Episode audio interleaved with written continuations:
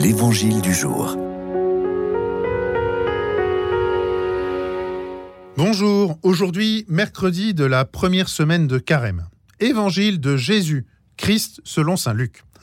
En ce temps-là, comme les foules s'amassaient, Jésus se mit à dire Cette génération est une génération mauvaise. Elle cherche un signe, mais en fait de signe, il ne lui sera donné que le signe de Jonas. Car Jonas a été un signe pour les habitants de Ninive, il en sera de même avec le Fils de l'homme pour cette génération. Lors du jugement, la reine de Saba se dressera en même temps que les hommes de cette génération et elle les condamnera. En effet, elle est venue des extrémités de la terre pour écouter la sagesse de Salomon et il y a ici bien plus que Salomon.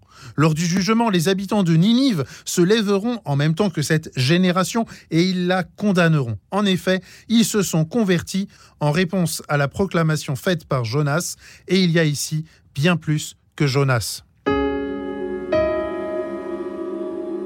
Bon, avouons qu'à première vue, cet évangile n'est pas très encourageant. Car, après tout, notre génération à nous, au XXIe siècle, a encore moins d'excuses que celle du temps de la vie terrestre de Jésus. Et je ne suis pas tout à fait sûr que le monde aille mieux maintenant qu'à l'époque. Il suffit de regarder l'état de la planète. Il semble bien possible que tant la reine de Saba que les Ninivites pourraient bien nous condamner nous aussi. Et pourtant, je ne crois pas que la condamnation soit le but de cette page d'évangile. Si Dieu voulait nous condamner, il n'aurait pas eu besoin de se faire l'un de nous pour nous le dire. Il aurait pu nous l'écrire dans le ciel ou nous envoyer un email. Cette page d'évangile nous invite à nous convertir, à suivre l'exemple des habitants de Ninive.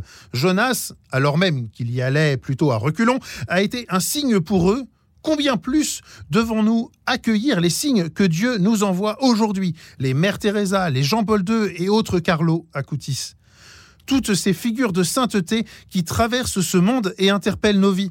Nous avons tous rencontré, un jour ou l'autre, une de ces personnes qui portent en elle et autour d'elle un petit coin du ciel et un éclat rayonnant de l'amour de Dieu.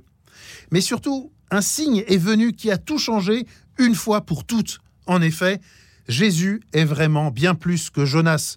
Jonas a peut-être passé trois jours et trois nuits dans le ventre du poisson et il en est revenu. Jésus, lui, est vraiment mort et vraiment ressuscité le troisième jour. Surtout, en ressuscitant, Jésus offre la vie éternelle à tous ceux qui sont morts ou qui mourront. Voilà le signe nouveau, le signe pascal qui porte notre foi. Jésus a traversé la mort pour nous donner sa propre vie. Cet évangile que nous venons d'entendre, encore au début du carême, nous donne de regarder vers le but, vers les jours saints qui nous plongent dans la vie divine, vers les fêtes de Pâques. Alors que la parole de Dieu nous invite à nous convertir, faisons nôtre cette exhortation que les consacrés et les prêtres redisent chaque jour en commençant la grande prière des, des laudes le matin. Les yeux fixés sur Jésus-Christ, entrons dans le combat de Dieu. Bonne journée